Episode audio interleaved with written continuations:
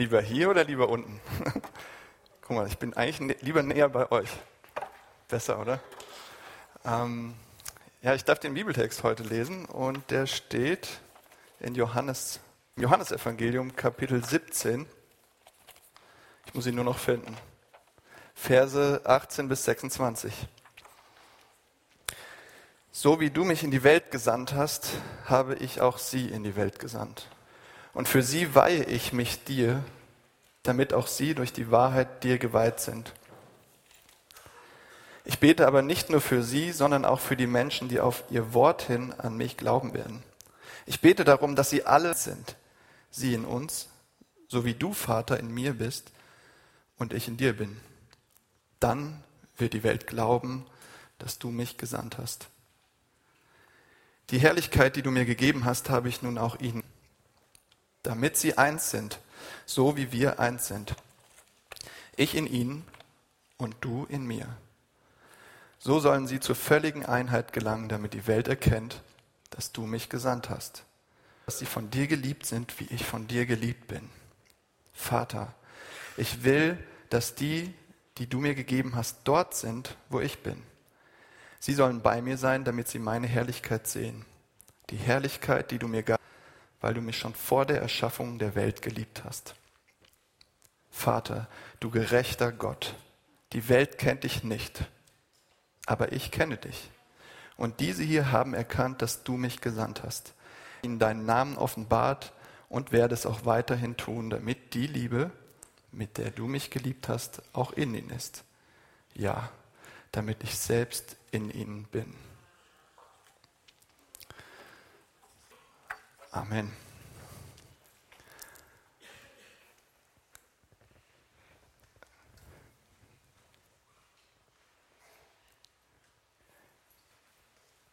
Ihr seht hier ein bisschen von unserer Wunderstadt Hamburg.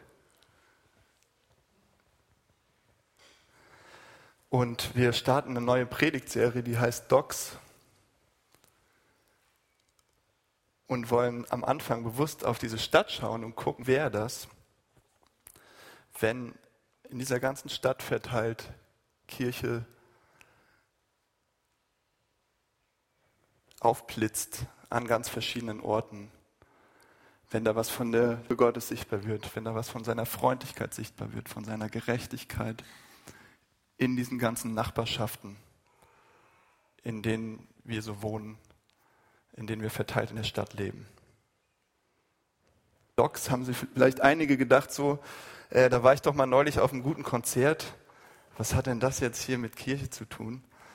Ähm, Docs sind die Orte, in der wir im Hamburg-Projekt in anderen Gemeinschaften unter der Woche in den unterschiedlichen Ecken der Stadt präsent sind, unseren Glauben leben. Kirche für die Stadt ist ja im Prinzip unser Motto, unser Claim, heruntergebrochen auf die Mikrostadt, die Nachbarschaften, in denen wir wohnen. Und bisher haben wir diese Gemeinschaften Sofagruppen genannt, aber wir geben dem Kind einen neuen Namen. Warum immer alles ändern? Ja, warum schon wieder was Neues? Nach zehn Jahren, gerade mal zehn Jahre alt, und dann muss man wieder irgendwas neu machen. Ähm, ist euch langweilig? Ja, nein, dabei geht es nicht um die Verpackung. Es geht nicht nur um irgendwie ein neues Wort, sondern wir haben uns die, immer wieder diese Frage gestellt, was macht uns denn aus? Ja, was wollen wir denn auch mit diesen Gemeinschaften? Was ist eigentlich ihr Fokus? Was ist ihre Ausrichtung? Und in diesem Zuge entwickelt der Gedanke, wenn, also da kommen wir gleich noch hin, wenn das die Ausrichtung ist, dann brauchen wir einen neuen Namen. Und so habe ich dann auch den Auftrag bekommen, so richtig, ja, von der Gemeindeleitung, such einen neuen Namen. Und ja, ja, die einen finden ihn gut, die anderen nicht. Und das ist normal, wenn was Neues da ist. Ähm, aber wir wollen Leuten ermöglichen, an Kirche anzudocken. Dafür sind wir hier. Dafür ist das da. Wir wollen Leuten ermöglichen, die nicht zur Kirche gehen, weil sie überhaupt nicht mehr auf die Idee kommen würden, sonntags irgendwo in den Gottesdienst zu gehen oder egal ob das ein Kirchengebäude ist oder eine Jugendmusikschule oder das Haus 73, die nicht irgendwo würden, sondern wir wollen, dass Kirche zu denen kommt. Auf eine Art und Weise, dass unsere Nachbarn und Freunde das verstehen und nachvollziehen können und merken, dass das was mit ihrem Leben zu tun hat, dass das gut für sie ist und dass das hat, was zu verändern. Zum Positiven. Und der Kern dieser Docs ist, wir können das nicht allein. Wir würden oft so gerne, weil wir sind Westler, wir sind Individualisten, aber wir können es nicht allein. Wir sind nicht dazu gemacht und so ist es nicht gedacht. Es ist nichts für Einzelkünstler und Individualisten, sondern wir brauchen einander und machen das zusammen. Dafür gibt es das, was wir gerade gesungen haben, die Kenntnis, die Gemeinschaft der Kinder Gottes. Ähm, das ist die Bewegung sozusagen, die Jesus gestartet hat. Das zu leben im Alltag an den Orten, wo wir leben, wo wir sind. Und wie schon gesagt, das ist Anliegen vom Hamburg-Projekt, warum es angefangen hat. Damit Kirche zu den Leuten kommt und nicht Kirche da sitzt und wartet, bis jemand mal kommt. Und eben nicht alleine, sondern zusammen. Und die Docs sind der Ausdruck davon, nicht in erster Linie durch gute Veranstaltungen passiert und schöne Gottesdienste, sondern in erster Linie passiert es durch eine Gemeinschaft. Eine gelebte, echte, ehrliche, transparente, liebende Gemeinschaft, die ihr Leben teilt und wo Jesus im Mittelpunkt steht. Wie sieht das aus? Wie würde das für euch aussehen, für dich aussehen? Wie macht ihr das schon? Wie würdet ihr es gerne, dass es noch mehr Form annimmt in deiner Nachbarschaft? So, so eine Gemeinschaft zu sein. Eine Gemeinschaft, die Jesus greifbar macht, erfahrbar macht. Und wenn du hier bist und nicht genau weißt, ob du das glaubst oder an was du genau glaubst, oder du weißt, du glaubst, dass auf keinen Fall Jesus Christus ist, was da alles gerade gesungen wurde, auferstanden und so weiter. Wie müsste Kirche aussehen, damit sie für dich nahbar und greifbar wird? Ähm, überhaupt in Betracht kommt, dass es eine Kirche gibt, die im Leben zu tun hat. Ja? Wie müsste sie aussehen? Wie wäre das? Und heute legen wir eine Grundlage dafür, ähm, für diese nächsten vier Wochen, wo wir uns diese Docs angucken. So eine Gemeinschaft ist gesandt, ja, liebt und sie ist geliebt. Ja, das ist heute das Thema, diese Identität dieser Docs, dieser Gemeinschaften. Und dann an den nächsten drei Sonntagen werden wir das entfalten. So, was sind die Ziele? Also es gibt drei Ziele und da mal genau gucken, wie kann man das denn leben? Also heute machen wir sozusagen Einstieg, Identität, Überblick und dann gehen wir so in die Details. Also was sind diese Docs? Sie sind gesandt, also das ist die Ausrichtung, die Stoßrichtung sozusagen der Docs. Sie sind, das ist ein Hauptmerkmal dieser Gemeinschaft, das werden wir gleich auch noch sehen in dem Text. Und die, sie sind geliebt und das ist der Antrieb für die, diese Gemeinschaften. Also sie sind gesandt. Das ist die Ausrichtung der Docs. Der gerade gelesen haben, der ist sehr interessant, weil das ist das längste Gebet von Jesus, was wir im Neuen Testament finden. Also Jesus betet und betet, hat so ein richtig gutes Gespräch mit seinem Vater und es ist das Gebet von Jesus ins Kreuz geht. Also es ist im Prinzip nochmal sein Herz, ja, sein Vermächtnis. Da legt er nochmal alles rein. Worum bittet er seinen Vater? Was betet er da? Ist das jetzt aufgefallen beim Zuhören? Um eine Gemeinschaft seiner Nachfolger, die erkennbar zu ihm gehören. Also, dass man an denen erkennt, wer er ist. Also, sie sind erkennbar, geben nicht dem Druck nach, sage ich mal, von dem Umfeld und der äh, die zu allen Zeiten Druck ausübt und Anpassungsdruck. Eine Gemeinschaft, die sich aber auch nicht zurückzieht hinter Kirchenmauern und wartet und wartet, sondern eine, die sich bewegt in das Leben der Menschen um sie herum, die ihr Leben teilt mit ihnen, damit Jesus dort sichtbar wird, in der Art und Weise, wie sie miteinander umgehen. Wo sehen wir das? Also, Vers anders, habe ich auch sie in die Welt. Es ist um diesen Auftrag, Gottes Liebe in diese Welt zu bringen. Ja, und den sehen wir im Neuen Testament immer wieder ähm, an mehreren Stellen. Aber eine, eine kleine Sache in, diesen, in diesem Vers übersehen wir ganz, ganz schnell als westliche Europäer, Individualisten. Ja? So wie du mich in die Welt gesandt hast, habe ich auch jeden Einzelnen in die Welt gesandt. Steht das da? Habe ich auch dich in. Steht das da? Da steht kein Singular. Und auch an all diesen anderen Stellen steht kein Singular. Da steht, ihr werdet die Kraft des Heiligen Geistes empfangen und meine Zeugen sein und so weiter. Geht hin. Nicht einer alleine, sondern geht hin zusammen. Und hier steht auch, habe ich sie in die Welt gesandt. Das ist Plural, das ist nicht Singular. Und noch nicht mal Jesus selbst geht alleine los. Ich weiß nicht, ob euch das aufgefallen ist, aber Jesus wurde selbst, war selbst in einem Team. Jesus wurde selbst gesandt. Er war nicht, oh, ich gehe jetzt mal los in diese Welt, weil ich so Lust drauf habe, sondern er war schon Teil eines Teams. Und deswegen betet er hier zu seinem Vater, weil er in einem Team war. Also noch nicht mal Jesus hat es alleine versucht. Und Gott wirkt diese Gemeinschaft, weil er das selbst ist. Anderes Thema, Dreieinigkeit, haben wir gerade auch gesungen. Kann man ganz viel drüber reden, machen wir jetzt nicht. Und Gott wirkt Gemeinschaft und er sendet auch Gemeinschaft. Das sehen wir durch die Bibel hindurch. Gott wählt nicht eine Person, um sich vorzustellen, sondern was macht er? Er wählt eine Familie. Altes Testament, Abraham, Israel.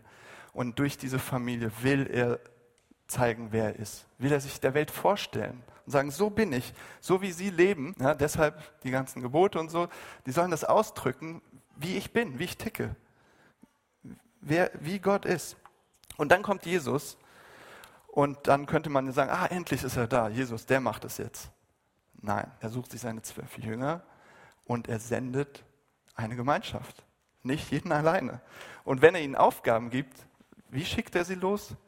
Immer in Teams, immer zu zweit mindestens, nicht alleine. Und Paulus, wie macht er Gemeindegründung und so weiter? In Teams, nicht alleine. Also Jesus betet, so wie du mich gesandt hast, habe ich sie in die Welt gesandt. Und diese Botschaft von Jesus Christus, die kommt in unser Leben. Und das kann ich euch garantieren, wenn ihr das könnt, dass Jesus Christus Herr ist und Gottes Sohn ist und Retter ist.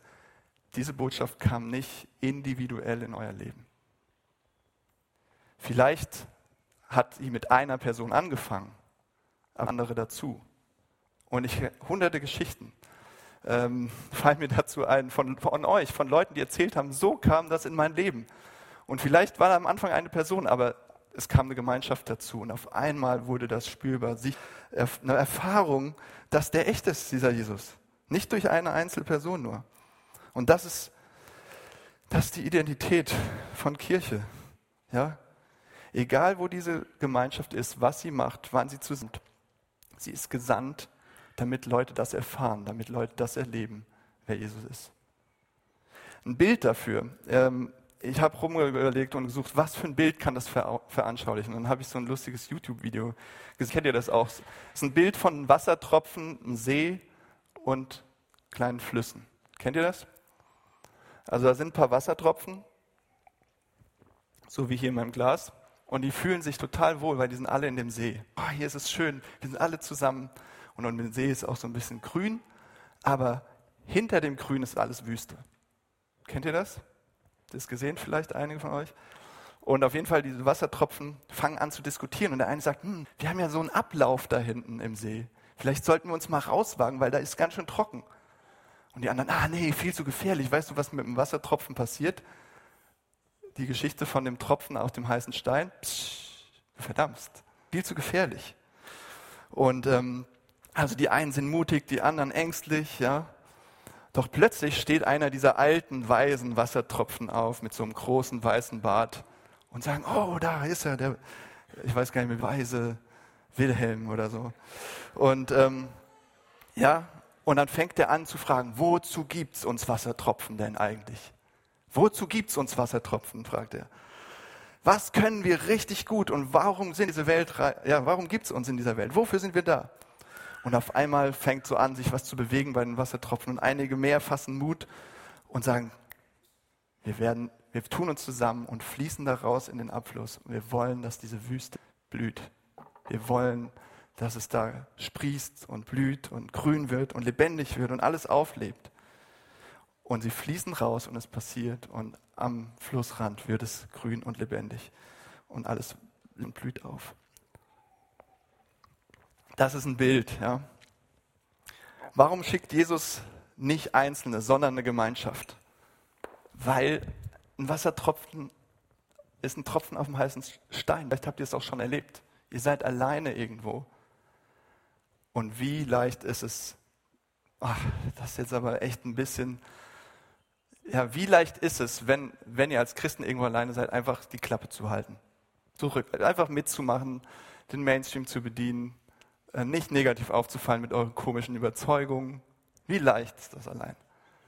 Oder ähm, was eigentlich, also das ist eher so eine negative, ein Tropfen auf dem heißen Stein ist so schnell weg. Positive Begründung ist, da wird so viel mehr von der Schönheit und Frische und Lebendigkeit Gottes sichtbar, wenn da eine Gemeinschaft ist oder nicht. Die verschiedenen Facetten von Leuten haben. Ihr macht unseren Gottesdienst heute viel reicher und schöner, weil ihr für uns singt und hier seid, als er sonst wäre. Oder nicht? Und so ist das, wenn die Schönheit von Jesus in der Gemeinschaft aufblitzt, dann hat man Verschiedenheit, Unterschiedlichkeit, unterschiedliche Lebenssituationen, Gaben, Persönlichkeiten. Und ihr seht nicht nur, wie eine Person glaubt und sagt, ja, ja, das ist Benny, der ist halt so nett. Das kommt einfach, weil der ist einfach so. Das, das hat nichts mit Gott zu tun. Sondern wenn dann auf einmal andere noch zusammen, einer, der ganz anders tickt, genau das, wie glaubt der denn? Und auf einmal seht ihr eine größere Bandbreite. Und ähm, ich glaube, das ist, was Leute erleben müssen, sehen müssen, die diesen noch nicht kennen. Dass das eine Erfahrung wird, dass es eine Begegnung wird mit diesen Flüssen. Ja? Nicht nur mit heißen Tropfen. Oh, das ist ja lieb. Danke. Ja, das ist, oder ein anderes Bild, das ist wie so ein in der Elfe, ja. Wenn das ganze Orchester erklingt und es gibt so eine große Einheit, was ist das? So viele verschiedene Klangfarben und ähm, diese ganze Atmosphäre wird so anders, als wenn nur ein Instrument spielt, was auch schön sein kann. Nicht äh, schlecht machen, aber dieser Klang, wenn so vieles ineinander greift und äh, diese, diese Pracht, ja, diese Schönheit. Also Docs sind gesandte Gemeinschaften, das ist ihre Ausrichtung, weil sie das nur zusammentun können, wozu diese Gemeinschaften schickt. Aber was bringen sie denn da in ihre Nachbarschaften? Was macht sie aus? Was machen sie dort? Und das schauen wir im zweiten Punkt an, das ist, sie sind liebend. Das ist das Hauptmerkmal der Docs und das finden wir auch immer wieder. Da steht immer ganz viel, wie wir leben sollen. Ja? Also man sagt immer, das Alte Testament ist ja so mit den ganzen Geboten, Neue Testament nichts. Quatsch. Also ihr findet im Neuen Testament sehr viel, wie wir leben sollen. Aber das meiste ist, wie wir miteinander sollen. Wie wir lieben, wie wir besser lieben, mehr lieben, weniger nur auf uns gucken, mehr auf die anderen. Und wenn wir uns ansehen, wie Jesus gesandt wurde, sehen wir eine Sache doch ganz deutlich in seinem Leben. Das ist eine Liebe, die Unstellungskraft übersteigt. Und die ist nicht so wischiwaschi, sentimental, sondern die packt zu, die ist griffig, die ist echt, die ist aber immer liebend. Auch wenn da so viel Wahrheit drinsteckt, dass es die Leute manchmal umhaut, es ist Liebe. Und ähm, in Johannes 13, hier ein paar Kapitel vorher, sagt er das was fast ein bisschen Schräges. Das muss man sich mal auf der Zunge zergehen lassen. Also das erste Mal überrascht es nicht. Er sagt, ich gebe euch ein neues Gebot. Also das Neue Testament hat tatsächlich Gebote. Liebt einander. Ihr sollt einander lieben, wie ich euch geliebt habe. Und da steckt schon so viel drin. Da könnten wir jetzt so lange drüber reden, wie hat Jesus uns geliebt und so weiter. Aber dann sagt er, an eurer Liebe zueinander werden alle erkennen, meine Jünger seid. Also wie werden Leute das erkennen? dass Jesus echt ist, dass er real ist, dass er lebendig ist, dass er Kraft hat.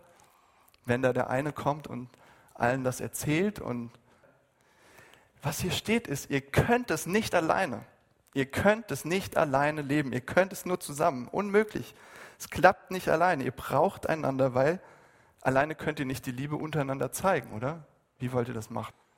Ja, ihr könnt nur zusammen diese Liebe zeigen, die sichtbar macht, wer der ist, der euch schickt, wer euer Herr ist, wer euer Gott ist. In eurer Liebe zueinander werde ich für andere begreifbar. Das sagt Jesus hier. Und Jesus sagt, seid so eine Gemeinschaft, die das reflektiert, wie ich liebe. So kommt das zu, zu anderen Menschen. Ja? Zeigt das durch eure Liebe zueinander. So will ich in das Leben von Menschen reinkommen. So will ich mich vorstellen. Und äh, wie ist das möglich? Ja? Wie also das ist doch fast ein bisschen verrückt. Jesus wusste doch, wie wir sind, oder? Also Jesus kennt doch seine Pappenheimer, wollte ich schon sagen. Also, und ihr kennt es doch auch, oder? Ihr wart doch schon, also einige von euch weiß ich, ihr wart doch schon mal in verschiedenen Kirchen. Und wie kann man denn sagen, das ist das Hauptmerkmal von Christen? Äh, da kenne ich auch so ein paar andere Erfahrungen, ja. Äh, und das ist das Spannende geht es ja schon los. Wir sehen die Realität von handfesten Konflikten, Streit, Verletzen, Versagen, Stolz, übermäßiger Zorn, aufeinander einhacken, hauen, stechen, kratzen, beißen, sagt Paulus in einem Brief, ja. So, ähm, diese ganzen Abgründe in menschlichen Beziehungen, die sind doch da. Wie kann denn Jesus sowas sagen? Das, wie soll das denn da sichtbar werden? Und deshalb ist es super spannend im Text zu sehen, wie oft sagt Jesus hier Einheit oder ein. Hm? Der hört ja fast gar nicht mehr auf. Der betet dafür und betet dafür. Und anscheinend ist es ziemlich nötig. Anscheinend ist das irgendwie die Achillesferse dieser Gemeinschaft, oder nicht? Also der betet, ist fast so ein Bett. Vater, hier, mach sie eins, Einheit, bitte, Einheit, Einheit. Wo manche ähm, so alte, erfahrene Beter sagen, wir müssen ja nicht immer alles wiederholen. Ne? Gott versteht uns schon. Einmal sagen reicht doch. Nee, bei Jesus anscheinend nicht. Das ist, das ist unfassbar, was Jesus hier alles auspackt. Und wir haben nicht die Zeit, da tiefer drauf reinzugehen. Aber letztlich, was Jesus sagt, ist, diese Einheit, die er mit dem Vater von Ewigkeit her hat. So, Dreieinigkeit, es sind drei und doch eins. Es ist, es ist diese, ja, Innigkeit und Liebe und einander dienen und den anderen hochheben durch alle Zeiten durch. Er will das für uns. Was er für ewig will er für uns, dass wir das auch haben. Miteinander. Und ich finde es fast ein bisschen dreist. Das ist doch fast Gotteslästerung, oder? Lasst euch das doch mal auf der Zunge zergehen, dass Jesus möchte, dass wir Teil dieser Welt werden, die der Vater mit dem Sohn hat. Dass wir die genauso haben und miteinander das erleben und er in uns ist. Also das klingt ja fast so ein bisschen, ist doch ein bisschen schräg, oder? Also da, da auf, auf den Sachen kann man echt ein bisschen rumkauen. Auf jeden Fall spricht er von der Liebe. Wenn wir Liebe hören, wir denken, keine Wahrheit, keine Konflikte. Das ist Quatsch. Die ist nicht naiv, die ist nicht oberflächlich, sondern das ist eine Liebe, die Himmel und Erde bewegt. Das ist die Liebe Gottes, die mit aller Schönheit und aller Herrlichkeit diese Welt geschaffen hat, mit aller Kraft. Ja, das ist eine Liebe, die zupackt und wo Jesus sich den Vater anbettelt. Lass diese Liebe in diese Gemeinschaft rein, die da sichtbar wird. Ja, also es ist Gottes Wirken. Das ist Gottes Liebe.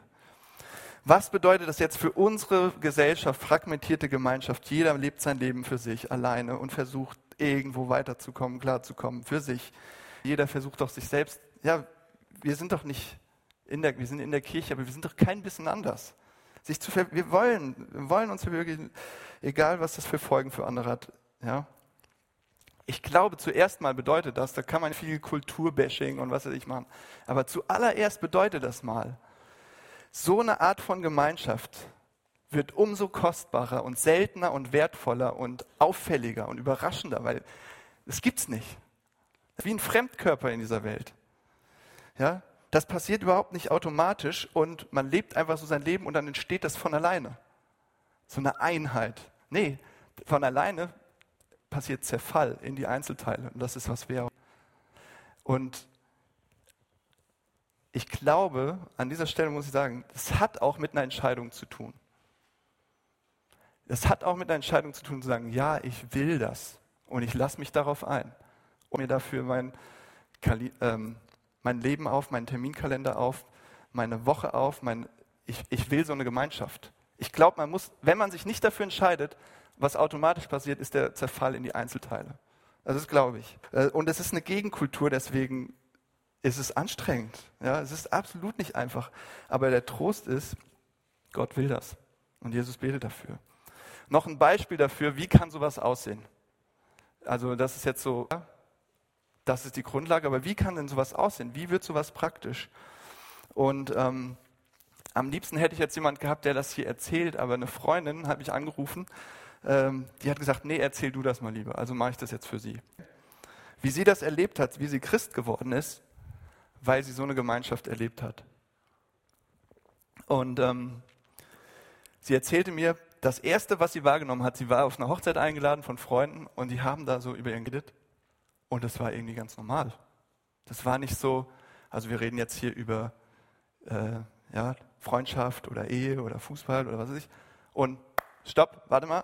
Und jetzt reden wir über Glaubenssachen. So, sondern das war ein normaler Teil des Gesprächs. Da war sie erstmal so, wie sind die denn hier drauf? Das ja, so habe ich das noch nie erlebt. Und dann ähm, wurde sie eingeladen zu so einer Gemeinschaft, ähm, manche nennen das so Kleingruppe oder so eine feste Gemeinschaft, die sich so regelmäßig trifft. Und ähm, die haben das Leben miteinander tatsächlich geteilt.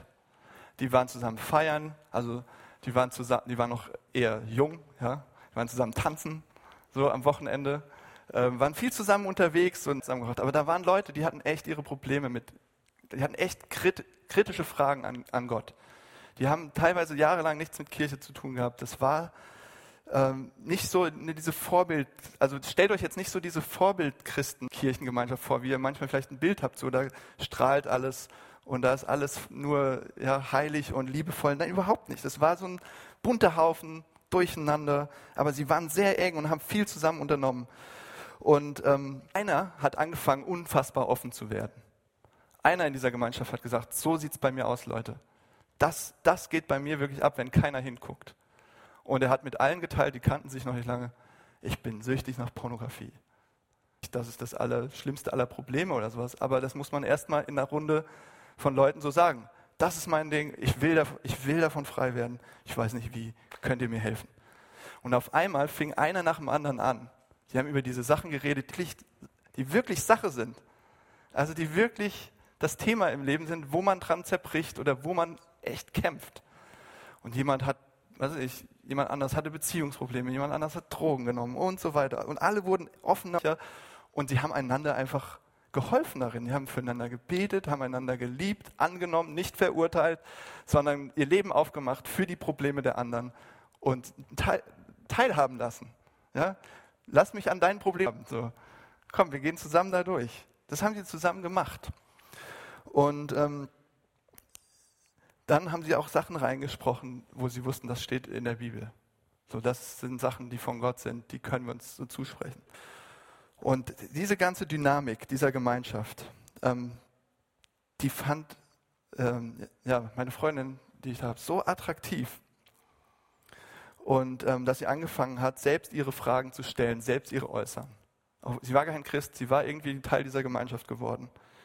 Und sie konnte auf einmal ehrlich sagen, so sieht es bei mir aus, da, so komme ich her. Und hat dann Liebe erlebt, hat dann Zuspruch bekommen, hat es erfahren in dieser Gift, ähm, was der Glauben da für einen Unterschied machen kann.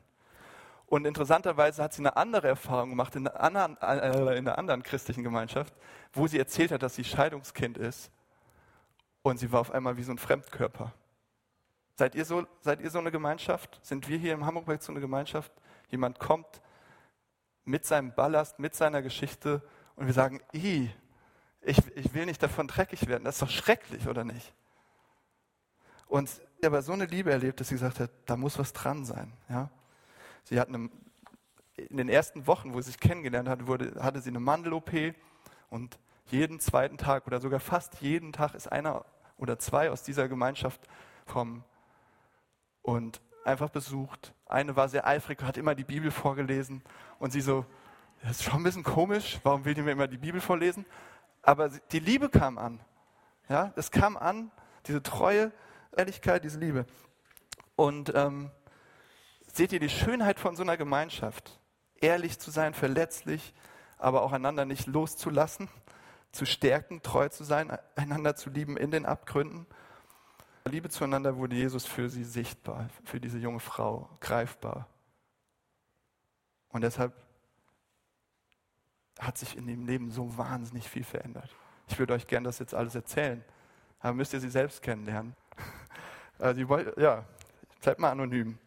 Und Jesus sagt genau das. An eurer Liebe zueinander werden alle erkennen, dass ihr meine Jünger seid. Also was denken wir uns nicht alles aus? Damit Leute erkennen, dass wir Christen sind. Wir müssen so anders sein oder wir müssen, was weiß ich, was wir alles probieren. Und dann sagt er, einfach so an, mein, an eurer Liebe zueinander. Ist es nicht herrlich einfach? So gut das klingt, ohne den dritten Gedanken ähm, ist es unmöglich. Ist es unmöglich. Ähm, ohne diesen dritten Gedanken können wir noch so viel das versuchen, liebend zu sein und gesandt zu sein und uns auf den Weg machen.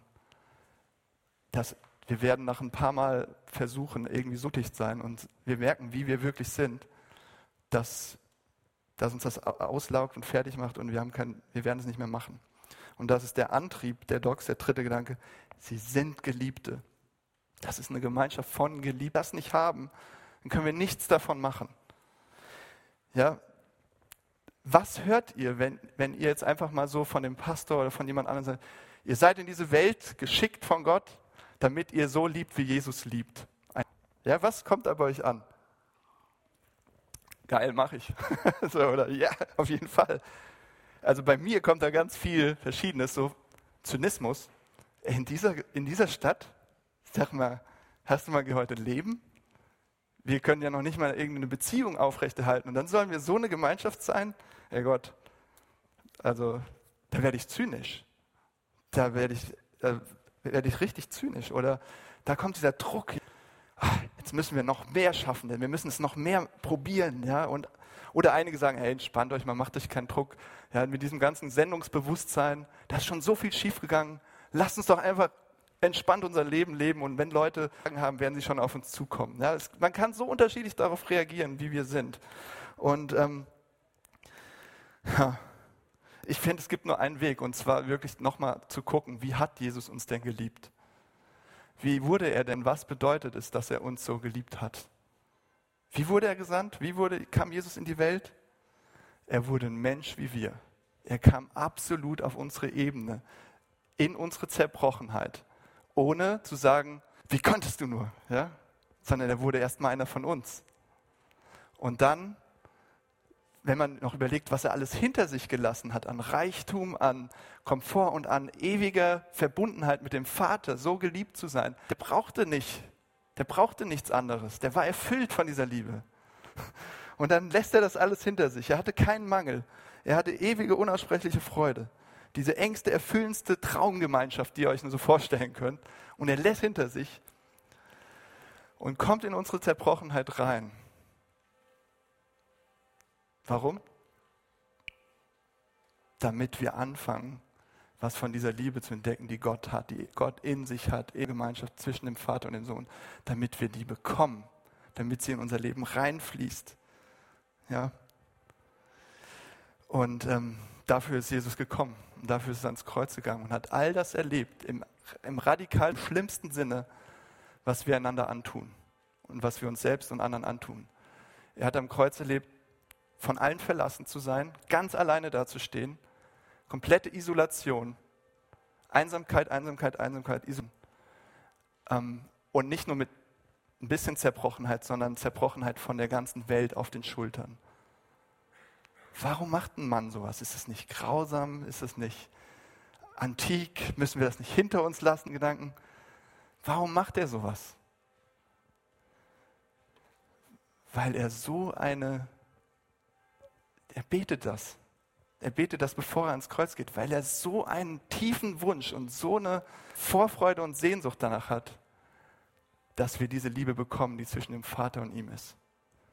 Und wenn er es verliert, in dem Moment, als er sie verliert, öffnet sich für uns der Weg, da reinzukommen, in, in, diese, in diese göttliche. Ja? Als der Vater und der Sohn entzweit werden am Kreuz und, und Jesus schreit, warum hast du mich verlassen? Mein Gott, mein Gott. Kriegen wir diese, diese Liebe des Vaters und diese enge Verbindung ja, weil wir von Gott tatsächlich isoliert waren, abgeschnitten und getrennt und von ihm weggelaufen sind und gesagt haben, deine Liebe, Gott, was soll das sein? Das brauche ich nicht. Ich komme alleine klar, ja. Und in dem Moment glaubst, Jesus ist genau für das ans Kreuz gegangen. Das ist, das ist Schuld, das ist Sünde gegenüber Gott. Diese Selbstes schaffen, Ego-Liebe, ich. Ja, das ist, deshalb verliert Jesus den Vater. Und in diesem Moment holt ihn in die göttliche Familie, in diese Liebe rein damit sie überfließt zu anderen. Nicht damit sie in sich in dir staut wie so ein See und dann irgendwann kippt er um wie so ein Tümpel, ja? sondern damit sie fließt, überfließt zu anderen. Jesus ist gestorben und vom Tod auferstanden, um jetzt hier uns Einzelne irgendwie zu sich zu holen in den Himmel, sondern um eine Gemeinschaft zu formen, die so voll ist von dieser Liebe, dass sie überfließt zu anderen um sie herum. Das, das ist, das ist das Ding. Ja? Docs sind Orte, an denen wir das einüben, an denen wir das lernen. Da werden wir die nächsten Wochen noch drüber konkreter reden. Wie wollen wir das einüben? Wie erinnern wir uns an diese Liebe Gottes, dass es das ist, was uns antreibt und nicht unser Stolz, unsere, äh, unser Zynismus, was weiß ich. Ja? Wie, wie, wir, wie helfen wir einander? Werden wir nächste Woche zum Beispiel drüber nachdenken. Wie helfen wir dabei einander, so eine Gemeinschaft zu sein? Und es ist nicht, es ist kein Automatismus. Es ist, glaube ich, auch tatsächlich Dinge zu üben, zu machen, auszuprobieren. Aber wenn das nicht der Antrieb ist, diese Liebe Gottes, müssen wir gar nicht anfangen. Weil ich habe nicht die Kapazität und wir haben nicht die Kapazität, das selbst aus uns rauszuschaffen.